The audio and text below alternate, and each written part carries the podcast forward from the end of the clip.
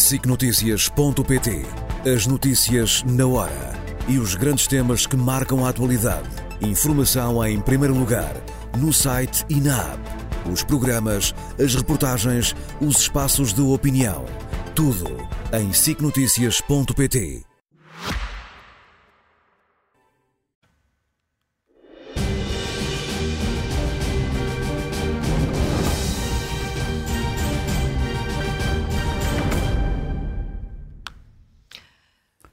boa tarde. Olá, Fernando. É inevitável que hoje comecemos por Marrocos e pela homenagem às vítimas eh, deste, desta tragédia. Uh, eu, eu não, não era propriamente no sentido da homenagem. As, todas as pessoas uh, vítimas, obviamente, precisam de um pensamento. É, a minha questão é de apelar à solidariedade nacional portuguesa em relação uh, ao povo marroquino e ao Estado marroquino. Uh, preciso não nos esquecermos que Marrocos é um vizinho de Portugal, é um amigo de Portugal, é um país com o qual temos relações históricas muito importantes é até do ponto de vista, eh, se quisermos, geográfico, uma espécie de continuação do Portugal do Sul, do Algarve. Eh, é um país que, eu vou contar isto, eu já contei há uns anos, mas vou contar outra vez. Eh, quando se deram os grandes incêndios em Portugal, há uns anos atrás, eu lembro-me de ter encontrado o Adito de Defesa de Marrocos, que era um oficial da Força Aérea na altura, que no preciso dia em que soube o que é que estava a acontecer, pôs à disposição de Portugal uma frota de aviões de combate a incêndios Marrocos tinha e que podiam chegar a Lisboa a muito pouco tempo. Depois não vou dizer o que é que se passou a seguir, infelizmente houve faltas de comunicação, mas Marrocos foi, eu sou testemunha disso, o primeiro país que se prontificou a enviar aviões de combate a incêndios para Portugal. Aquilo que se passou em Marrocos hoje, uh, ontem, uh, repete, de certa maneira, em muito menor escala, felizmente, aquilo que se tinha passado em 1960 em Agadir. Agadir é uma das cidades mais bonitas de Marrocos, uma cidade costeira, que praticamente desapareceu. Quer dizer, em cerca de 70% desta cidade desapareceu com o terremoto de, uh, penso que foi fevereiro de 1960. Nós temos aqui uma imagem uh, da destruição em Agadir. Se eu te fosse mostrar as imagens de Agadir de hoje, são imagens de uma cidade resplandecente de energia. E, portanto, o Marrocos vai ultrapassar esta tragédia, uh, vai, obviamente, tratar dos vivos e vai enterrar os mortos e vai lembrá-los. E, e, vai continuar numa senda, que era uma senda promissora, que, que tem tido já alguns anos, que é a de modernização da sociedade marroquina. É, Marrocos, ao contrário do que as pessoas julgam, é um Estado que tem abraçado, por exemplo, alta tecnologia e muitos elementos de desenvolvimento e, e que, portanto, deve também ser entendido eh, como um país que está fortemente a crescer. Eh, esta foi uma, foi uma tragédia, mas há de, há de, obviamente, ressurgir desta tragédia. Uhum. Passemos eh, à guerra da Ucrânia e, e, ao papel que Portugal tem desempenhado no apoio e no suporte em termos de equipamento. Eh, nós achamos que Portugal só enviou para a Ucrânia material usado ou material, enfim, eh, de outras guerras ou, de outros tempos, mas não é verdade. Portugal enviou para a Ucrânia, este é material pago, portanto não é material doado, o primeiro que eu vou falar, enviou uma série de drones que são feitos por uma empresa portuguesa chamada Tekever, neste caso o Tekever AR5. A Tekever é uma das grandes empresas portuguesas no domínio eh, da aviação sem ocupantes, portanto, os chamados veículos aéreos sem ocupantes, que são, como tu sabes, tripulados e comandados à distância. Uhum. E estes Tekever AR-5 têm feito maravilhas em relação aos ucranianos. São, eh, são veículos aéreos de observação, de reconhecimento. Uh, no fundo, o que eles tentam é descobrir uh, os pontos fracos uh, do inimigo russo e os sítios de agressão potencial para a Ucrânia. A, Rússia tem feito todos os esforços possíveis e impossíveis para destruir estes aviões, estes, estes, uh, estes veículos aéreos. Uh, há muito pouco tempo uh, foram acusados os drones até Kiev de serem os principais responsáveis pelos ataques aéreos, mais ou menos na península da Crimeia, mas mais no norte da Crimeia, num sítio em específico. a Rússia julga que, aeronave, que estas aeronaves estão baseadas em dois ou três sítios eh, que não são os sítios onde elas estão, portanto, elas têm, no fundo, sobrevivido também pelo segredo, mas só para te mostrar, portanto, que uh, há uma linha de ponta uh, da tecnologia portuguesa que está também envolvida nesta guerra, que é, como sabes, uma guerra defensiva, uma guerra contra a invasão. Depois, em termos de exército de terra, também algo que merece ser contado, os Leopard uh, A6 portugueses estão aqui, de origem portuguesa, portanto são, são alemães, como tu sabes, uhum. mas foram fornecidos por Portugal estão em ação uh, na frente de combate, não foram destruídos, não há Leopard de origem portuguesa destruídos, embora obviamente possam vir a ser destruídos ou danificados porque isto é uma guerra, quer dizer, não é, guerra é guerra. Não é propriamente um, uma, um jogo de futebol. Tem feito algumas operações brilhantes. Esta que eu vou mostrar é uma muito recente, em que tu vais ver, portanto, uh, vais ver, portanto, isto, foi, isto, é o primeiro vídeo que eu queria mostrar dos Leopard, mas agora vamos ver um exercício, um exercício não, combate real, em que dois Leopard, uh, fornecidos por Portugal, entram num duelo de artilharia com um carro de combate russo e destroem esse carro de combate a cerca de 3 km de distância. Eu não sei se temos esse vídeo, é o segundo vídeo aqui enviado, é um vídeo... Não será este? Não, é um vídeo que é que é, que é visto através um, do ar, portanto é um vídeo de um drone. Um, pronto, se não o temos, não o temos, mas era um, era um vídeo importantíssimo porque era, no fundo, uma, uma visão do que é que são estes carros de combate em atuação uh, num campo de combate real. Se tivermos acesso a esse vídeo daqui a um bocadinho, também não me importo, uh, mas era realmente algo que eu gostaria de ter mostrado, não posso mostrar, passamos. Uh, este segundo tema, não sei se lembram, tem dois vídeos. Aqui está, eh, aqui está o vídeo. Uh, pronto, era parte daquele. No fundo, o que nós víamos eram os dois Leopard de, eh, de fabrico alemão fornecidos por Portugal, no fundo, a 3 km de um carro de combate russo T-80, a destruí-lo com o seu canhão de, uh, feito na Alemanha. Uhum. E era, portanto, uma, uma imagem interessante. Uh, Passamos rapidamente para o terceiro tema, se não te uhum, importas. Que é os vivos, os mortos e os outros. Uh, o que é que queres dizer com isto? Quero dizer que na Ucrânia há pessoas que estão vivas a resistir, há pessoas que estão vivas a sofrer, há mortos, infelizmente, uh, centenas de milhares de mortos, e há, há os outros, aqueles que, apesar de estarem vivos, terão sua vida para sempre destroçada. Pessoas sem parte do corpo, pessoas sem parte da memória, pessoas uh, que, ficam, que, ficam, que ficam traumatizadas para sempre e, portanto, que serão, de certa maneira, uh, sempre uh, pessoas que vão precisar de, auxílio da sociedade ucraniana e provavelmente da sociedade internacional. Começava por te mostrar, em relação ao que está a passar na Ucrânia, uma imagem que é uma imagem uh, terrível.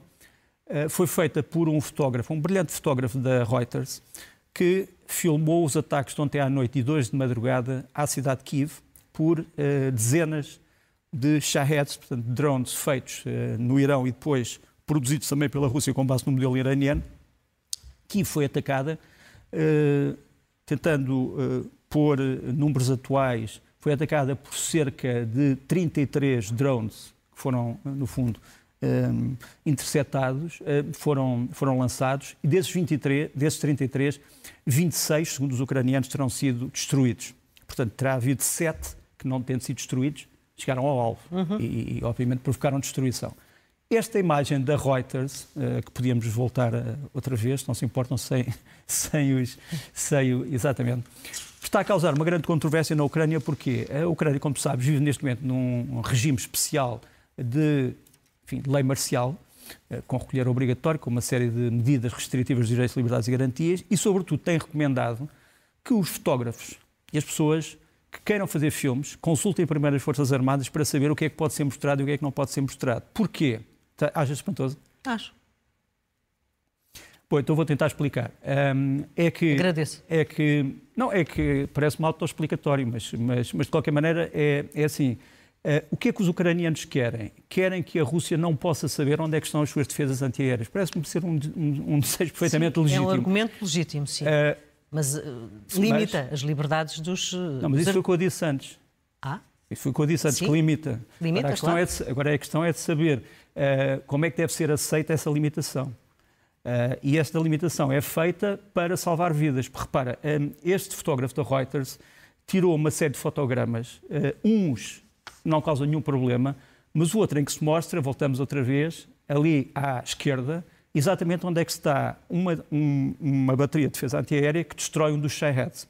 Esta bateria de defesa antiaérea não está feita aqui para jogar jogos de computador, está feita para salvar vários bairros da cidade de Kiev. Uhum. E, portanto, enfim, eu dizia que eu achava isto mais que óbvio, mas pronto, mas, mas pelos vistos nem todas as pessoas acham óbvio. Uh, não, quando se trata de salvar é óbvio, vidas, mas é importante quando explicar. Se trata, quando se trata de salvar vidas, uh, acho que é, é importante. Uh, e, portanto, neste momento há um, há um problema judicial em relação ao, ao, fotógrafo da Reuters. Eu acho que ele não fez isto por querer, ele no fundo estava a filmar, mas isto vai lhe causar um problema judicial, o que eu acho, que eu acho pena. Uh, queria ainda mostrar um elemento que me parece importante, que é o elemento das perdas uh, humanas e em material que se tem verificado com a chamada contraofensiva ucraniana. Como tu sabes, é um contra-ataque extremamente polémico, tem um elemento territorial que é exíguo, quer dizer, a Ucrânia não tem conseguido reconquistar grande parte do território que gostaria de ter reconquistado. Do ponto de vista das baixas, temos que fazer uma contabilidade porque também há uma guerra dos números. E nós começamos, isto é, isto é uma imagem dos militares eh, de uma brigada ucraniana chamada Chervona Kalina e que uh, eu uso como ilustração para depois falarmos das baixas. Ora bem, as baixas de equipamento, as que me parecem mais fiáveis, foram feitas por uma instituição chamada Orix, que é uma instituição internacional que tem contabilizado todas as baixas que nós podemos verificar através de documentos, portanto, fotografias uh, certificadas, filmes, etc. E o que eles dizem é que a Rússia perdeu, uh, nesta contraofensiva, 287 veículos, portanto, carros de combate, blindados, uh, peças de artilharia, etc. E que o pico deu-se no dia 5 de setembro, estamos a falar de, de, dados entre agosto e setembro, e o pico terá sido no dia 5 de setembro, em que perdeu 32 veículos contra apenas 5 dos ucranianos. A Ucrânia também perdeu muitos veículos. Só que, ehm, segundo a teoria das ofensivas militares, a Ucrânia deveria ter perdido três vezes mais do que os veículos da Rússia, porque está numa situação de ataque e, obviamente, numa situação de ataque as pessoas expõem-se mais e o equipamento expõe-se mais. Portanto, a Ucrânia devia ter perdido 861 veículos. No entanto, perdeu apenas, apenas entre aspas, uhum. 181. ou seja, um número muito inferior àquele que se esperava. O pico para os ucranianos foi terem perdido uh, também uh, durante este período, uh, num só dia, ou em dois dias, aliás, 75 veículos contra 53 dos russos. Portanto, há dois dias em que a Ucrânia realmente tem problemas grandes de perda de veículos. Quanto às baixas humanas, o problema aí é mais complicado porque há duas versões. Há a versão ucraniana e há a versão russa. Segundo os ucranianos, a Rússia perdeu, desde o princípio da guerra, portanto, desde fevereiro de 2022 até agora, 268 a 269 mil eh, militares e perdeu 45 mil só nesta ofensiva. Estou a ver que estás outra vez a achar estranho, eh, mas é a versão ucraniana, como uhum. já expliquei. Uhum. A Ucrânia perdeu, eh, segundo a Ucrânia, e, portanto, segundo meios militares ucranianos, 15 mil homens nesta ofensiva e terá perdido 120 mil desde o princípio da guerra. Uhum. Portanto, segundo a Ucrânia, a Rússia terá perdido cerca de 268 a 269 mil desde o princípio da guerra e a Ucrânia 120 mil. São números terríveis, como qualquer um de nós acho que reconhecerá. Qual é a versão russa? A versão russa é uma versão que eu digamos é incompleta, porque da versão russa nós não sabemos quantos é que os russos dizem que perderam. Quer dizer, enquanto a Ucrânia já explicou várias vezes, embora nunca tenha dito, uh, com muitos pormenores, explicou mais ou menos quantas pessoas é que está a perder, a Rússia não tem explicado isso. E diz apenas que a Ucrânia perdeu 66 mil homens nesta contraofensiva e que perdeu desde o princípio da guerra 450 mil homens. Portanto, como tu vês, são duas versões totalmente irreconciliáveis, eh, mas que têm aqui que ser explicadas e ditas, porque é uma das perguntas que me é feita muito pelos, pelos espectadores. Em relação ainda ao que está a passar, muito rapidamente, nós vamos ver aqui uh, a parte psicológica desta guerra. Uh, tens uma bandeira, uma gigantesca bandeira ucraniana que foi lançada sobre Donetsk. A cidade de Donetsk, como tu sabes, é o quartel-general da Rússia, portanto é a cidade mais importante ocupada pela Rússia. Os ucranianos chegaram perto da cidade e puseram uma bandeira que é, no fundo, sustentada por dezenas de balões para passar precisamente em frente dos edifícios públicos mais importantes de Donetsk. Portanto, é um elemento psicológico que me parece importante aqui salientar. Uh, depois, para te mostrar que, enquanto todas as pessoas estão a olhar para o Sul, pensando que a guerra se faz apenas no Sul, em Kherson ou em Zaporizhia, a verdade é que os ucranianos parecem ter alguns trunfos na manga e aproximaram-se de Donetsk, através da grande cidade uhum. ocupada, e sobretudo do aeroporto Sergei Prokofiev. Sergei Prokofiev, para quem não sabe, foi talvez o maior compositor ucraniano de todos os tempos, e o aeroporto que tem o seu nome está totalmente destruído. Está destruído desde 2014. Mas é um símbolo, porque a Ucrânia tentou defender esse aeroporto durante dias e dias e meses, através dos chamados ciborgues, que eram uma espécie de soldados que estavam debaixo da terra e, quando menos esperava, apareciam para defender a cidade.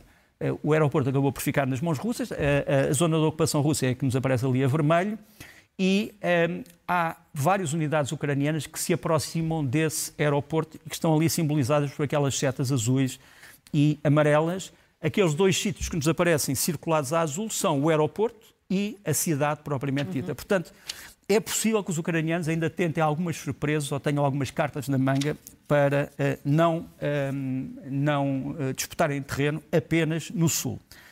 Depois, mostrar que hum, esta semana passou o dia das forças, um, de, os chamados Serviços Secretos Militares Ucranianos, o chamado UR, e no dia em que eles fizeram o seu Dia Nacional de Comemoração, o que é que aconteceu? Deram-se uma série de operações especiais uh, da Ucrânia, entre elas uma operação contra esta fábrica que vamos aqui mostrar, é a fábrica de Kremny uh, EL. Nós tínhamos dado isto em primeira mão na altura em que este ataque estava a ser dado no Guerra Fria da SIC. Isto passa-se em Briansk esta, uh, esta fábrica que nos aparece ali, portanto, isto é o símbolo dos serviços secretos militares ucranianos, dia do aniversário, e embaixo o ataque a Briansk, esta fábrica é a, fábrica, a maior fábrica de microeletrónica para a indústria militar de toda a Rússia. E, portanto, a destruição deste tipo de equipamento é importante também uh, para os ucranianos.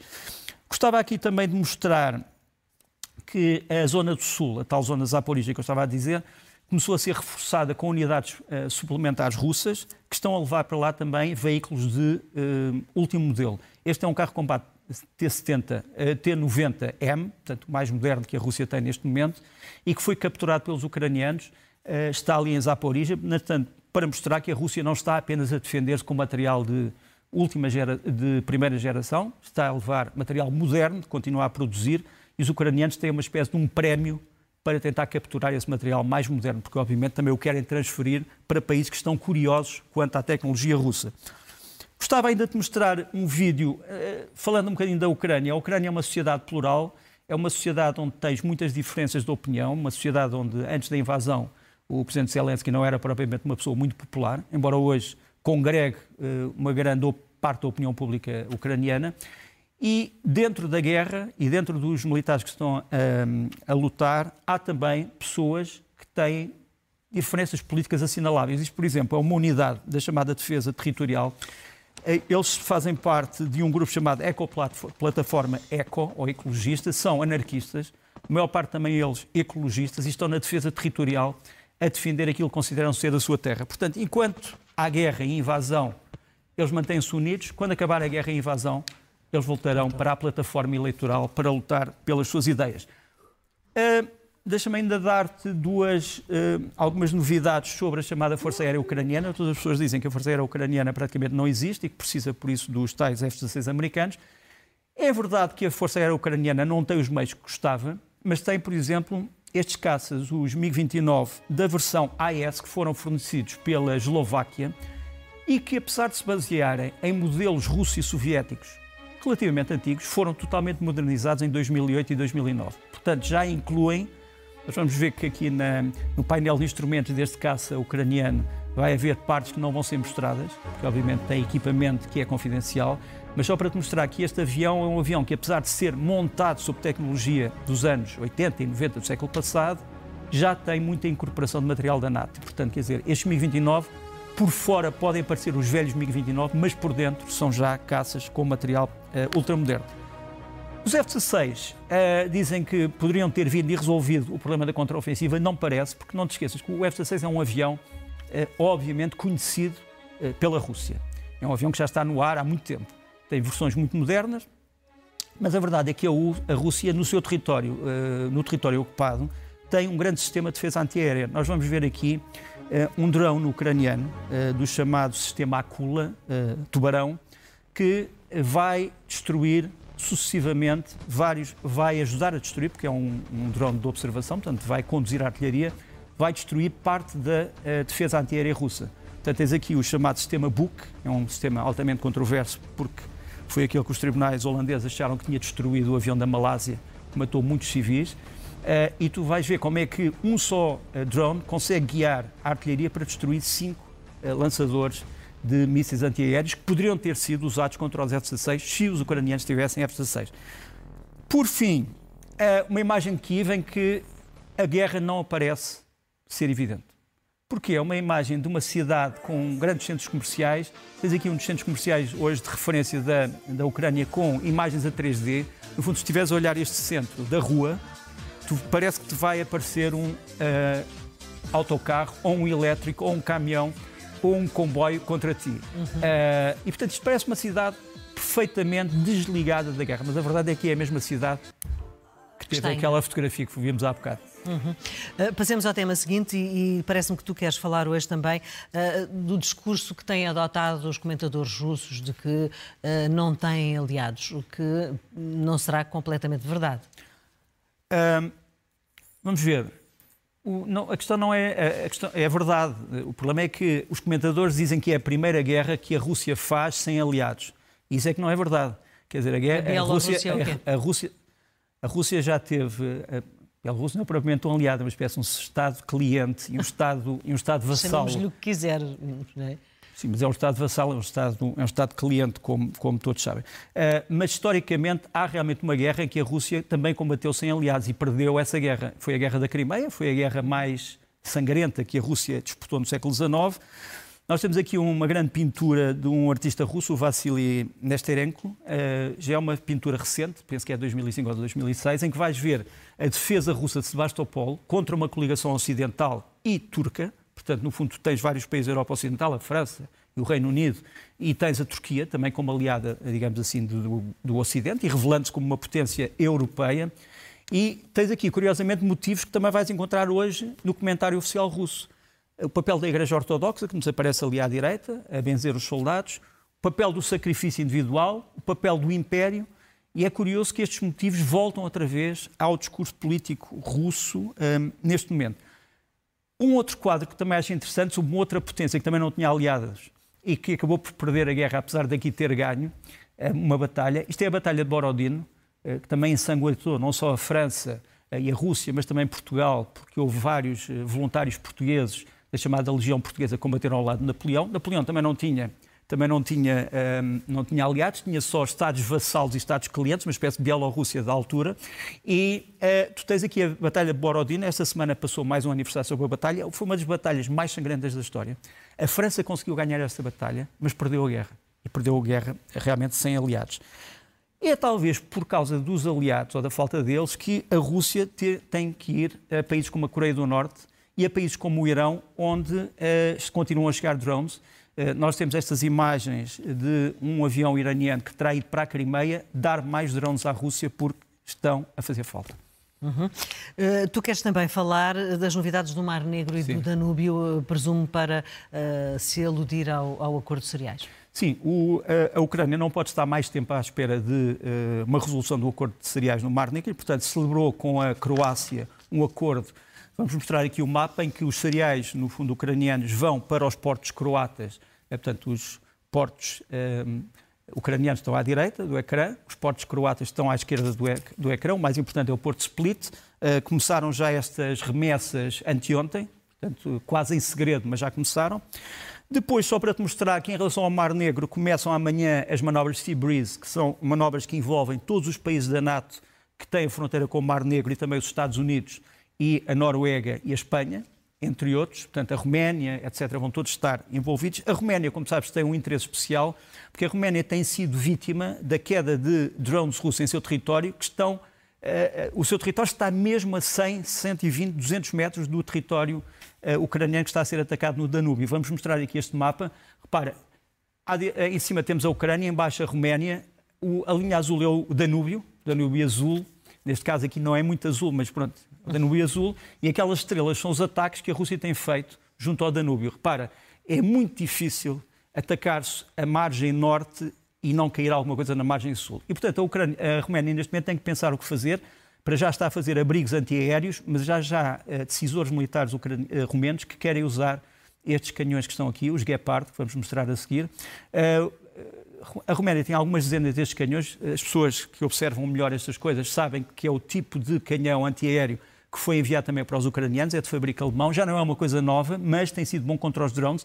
Portanto, há quem ache que a Roménia, para além dos abrigos, devia também fazer isto, eh, levar estes veículos para a frente para defender os seus portos. Uhum. E o que é que tu queres uh, dizer com a guerra dos satélites? Já não vou ter muito tempo, mas só para te dizer, como sabes, o Sr. Elon Musk uh, envolveu-se numa polémica porque terá dito Sim.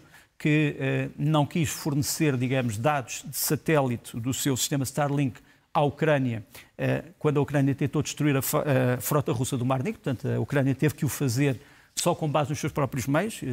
Resultou daí, por exemplo, a destruição do cruzador Moscovo. Este é o tweet em que o Sr. Musk se envolve nessa polémica, mas talvez por isto a Ucrânia neste momento está a encontrar uma espécie de alternativa para o sistema do Sr. Musk. A alternativa que já aqui tínhamos falado, mas que neste momento está a ser totalmente implementada, é este sistema, é o sistema chamado SetCube, é um sistema sueco que é baseado não, no sistema, não na rede de satélites do Sr. Musk, mas na Intelsat.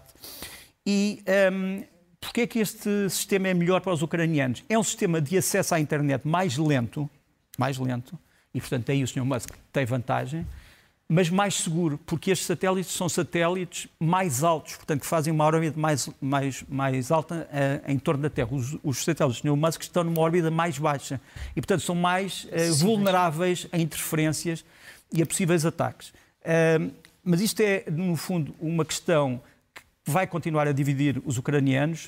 Uh, os Estados Unidos estão fizeram agora um acordo com o Sr. Musk para conseguirem dar mais apoio dos satélites do Sr. Musk, mas uh, comandados pelos americanos e pelos ucranianos, portanto, não como uma empresa comercial. E já agora mostro-te aqui uma coisa curiosa, que é o, o, o, fornecimento financeiro dos Estados Unidos à Ucrânia nos últimos anos, desde o princípio um, ehm, da guerra. Isto está em milhares de milhões, portanto, estás a ver praticamente todos os meses uhum. os Estados Unidos enviaram remessas em material militar para a Ucrânia, que incluem também a questão dos radares uhum. e a questão das comunicações por satélite. Uhum. Uh, passamos agora às Coreias e tu dás como título as Coreias debaixo d'água. É, vou só mostrar esta semana, como sabes, uh, as pessoas não sabem que a, a Península Coreana é uma das penínsulas mais povoada por submarinos. Sabes quantos submarinos militares é que existem entre as duas Coreias? Cerca de 100. 100 submarinos. Só para dizer, Portugal tem dois. De um lado e do outro ou uh, não, só de um lado? Uh, a Coreia, Coreia do, do Norte, Norte tem 80 submarinos, mas muito mais velhos do que os da Coreia do Sul. Portanto, a Coreia do Sul tem só 22, mas muito mais modernos. Uhum. Agora, a Coreia do Norte, como sabes, lançou um novo submarino, este de propulsão nuclear, que uhum. eles dizem que vai ser armado também com armas nucleares, ainda não sabemos. Aqui está. É o Kim, Kon, uh, Kim Kun-hok, 841. Está aqui o, o líder norte-coreano a celebrar este lançamento com a sua tripulação. E vamos ver agora um dos submarinos mais modernos da Coreia do Sul, que ainda não tem submarinos nucleares, mas que se prepara para ter. Portanto, nesse aspecto, Pyongyang conseguiu ganhar a corrida, mas Seul tem uh, submarinos modernos. Este é o Shin Dol-seok, o SS-082, que está aqui num sítio simbólico, Pearl Harbor, um, uhum. uh, onde, como sabes, uh, foi uhum. desencadeado o ataque dos japoneses sobre os Estados Unidos. Mas só para te dizer, aqui estão as duas Coreias debaixo d'água. Uhum. Passemos uh, aos livros da semana. Não, antes disso tenho uma frase do Presidente Lula da Silva. Não sei se temos aí o vídeo, se não tivermos, fica para a semana. Uh, temos ou não? É uma entrevista do Presidente Lula, não temos? Pronto. Não. Uh, muito bem. Era uma entrevista que o Presidente Lula da Silva deu hoje a um canal indiano dizendo que o Sr. Putin, se fosse, uhum. um, se fosse 2024. se fosse a 2024 ao Brasil, não seria detido e a jornalista disse então, provavelmente o Brasil assinou um tratado errado, porque este tratado obriga a que o Brasil o prenda. E, e no Brasil já há uma grande discussão dizendo que o Presidente Lula da Silva não tem poder sobre os tribunais. E, portanto, são os tribunais brasileiros que têm que decidir e não propriamente o Presidente Lula da Silva.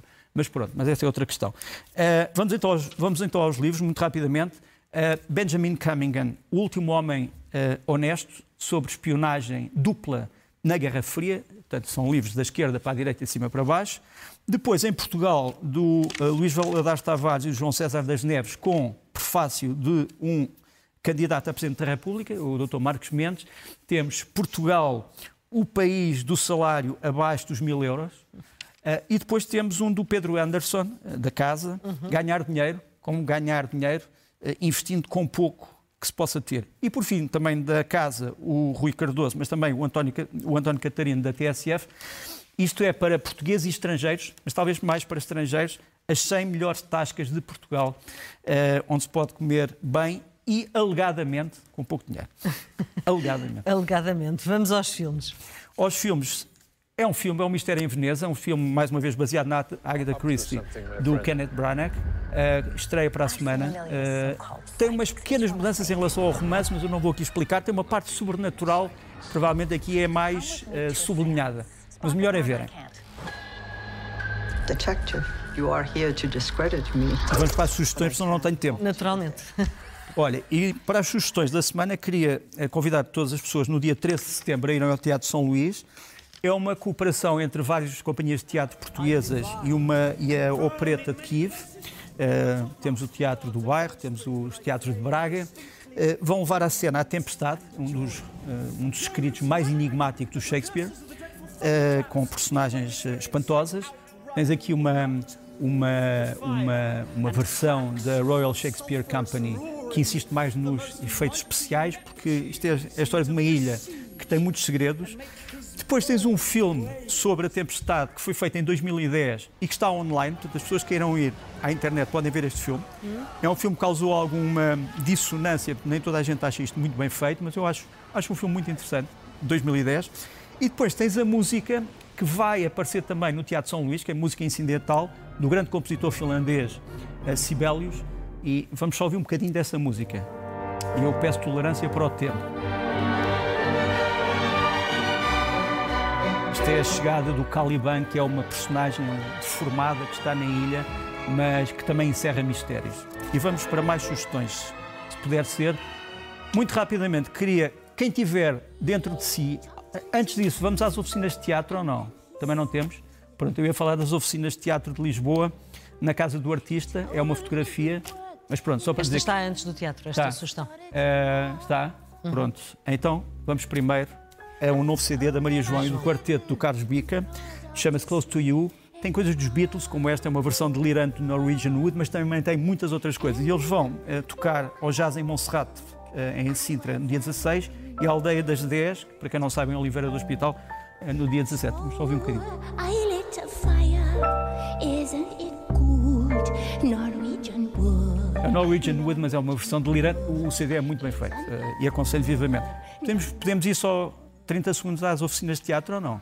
Ou não temos? Temos. Portanto, as oficinas de teatro, os portugueses que tenham dentro de si alma de artista e queiram ser uh, atores, vão às oficinas de teatro de Lisboa, inscrevam-se. Isto passa-se na casa do artista até ao fim de outubro, até meio de outubro, e há aulas de teatro, tentando explicar o que é o teatro, uh, o que é que se deve fazer, colocar a voz, colocar a imagem. Já agora, para acabarmos, em grande, acho eu, este homem chama-se Jason Turk, é irlandês, é professor de música e também músico. Uh, tem tentado incluir instrumentos modernos na música tradicional irlandesa, céltica, entre eles o chamado, que ele toca aqui, o seaboard, que é uma espécie de um controlador MIDI, e vão à página do Jason Turk, ok? Uh, Jason Turk tem uma página na internet que uh, o nome escreve-se Jason, Jason Turk. T-U-R-K, e vão ver a música irlandesa. Isto é o vento eterno tocado só em instrumentos eletrónicos. Portanto, música irlandesa céltica tocada só em instrumentos eletrónicos.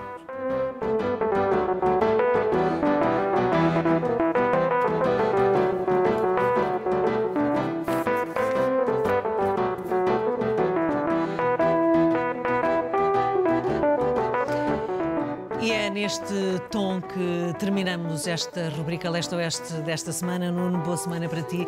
Nós aqui na SIC Notícias vamos fazer um intervalo, voltamos já a seguir até já.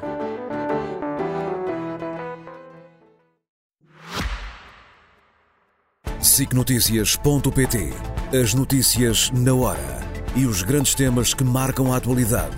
Informação em primeiro lugar, no site e na app os programas, as reportagens, os espaços de opinião.